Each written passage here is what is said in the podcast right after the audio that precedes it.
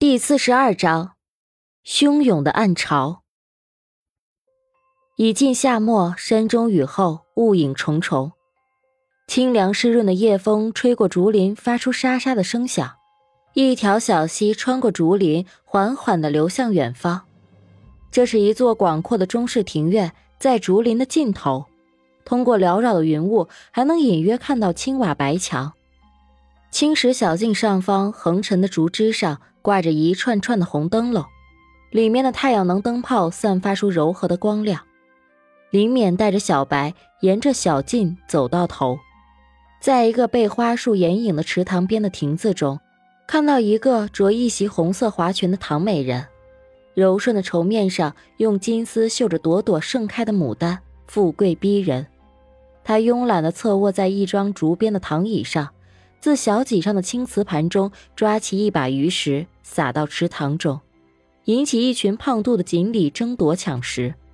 若不是亭子周围还站着几个身穿黑色西服的保镖，林勉恐怕会生出自己穿越到古代的错乱感。他抬步走到亭子外，被两个保镖面无表情的拦下。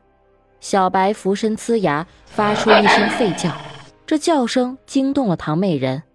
他将袖手探入池塘中洗了洗，又挂在躺椅上的白色丝巾擦了擦，才柔声地说：“让他进来吧。”拦路的保镖收回手臂，旁边撤了一步，让开了路。林冕带着小白走进亭子，立刻感到一股暖意自脚下升起，驱散了寒意。他这才反应过来，这地砖下铺设有地暖，若是寒风呼啸的冬天，将亭子四周用竹帘拦上一截。在此饮酒赏雪也是一种享受。林冕垂头躬身道：“大人。”这个复古的称呼是那个古老神秘组织的传统，也是下位者对于上位者该有的态度。哪怕他已叛逃出走，决定浮游汉术，冲冠一怒之下也没能忘记这种刻在一呼一吸中的尊卑关系。不过，在唐美人没有正式表明身份之前。他也是不敢喊出那个让人生畏的名称前缀。唐美人双腿蜷在躺椅上，保持着一贯淡然的姿态。坐吧，这里没有人。林冕依言坐在厚实的木桌旁，桌上一方泥炉上烹着茶水，还摆放着琳琅满目的蜜饯、果干、点心和各色小吃。让他惊奇的是，当手机顺手放到桌面上时。不仅激活无线电充电模式，还弹出了新的 WiFi 网络。这座看似古朴的庭院结合了古典和科技的美。唐美人端起一碟肉干，弯腰的放在地上，对蹲在林冕旁边的小白说：“原味的，你应该喜欢吧？”小白鼻子清秀，往前探了探身子，却还是克制住对食物的渴望，直到林冕说了句“吃”。他才冲唐美人拜了拜，然后低头撕咬肉干。唐美人想伸手去摸小白，却不知为何轻叹了一声。他缩了回手，惋惜地说：“给小白的药，你已经收到了吧？”林冕看了一眼小白，眼神中闪过一丝哀痛，语气低沉道：“药已经用过，不过应该坚持不了太久了。小白已经撑到了极限。”他的心脏正在快速的走向衰竭，不过我觉得小白应该不会觉得遗憾。生如夏花，璀璨点总是好的。可能是因为这个话题太过于沉重，唐美人没有回答，兴意阑珊的看向远处，才随意的问了一句：“你准备好了吗？”“准备好了。”林冕挺起胸膛，有些迫不及待的说。我从马志军的笔记本电脑中找到了坎布在洛城的据点，只要您愿意帮我，我们随时都能动手铲除他们。幸运的话，我也能在那里找到。说到此处，他的眼神有些黯然，后面的话也没能说出口。茶水已沸，唐美人动作优雅娴熟地泡上两杯茶，端起茶盏，在林冕受宠若惊的双手捧过去之后，才说道。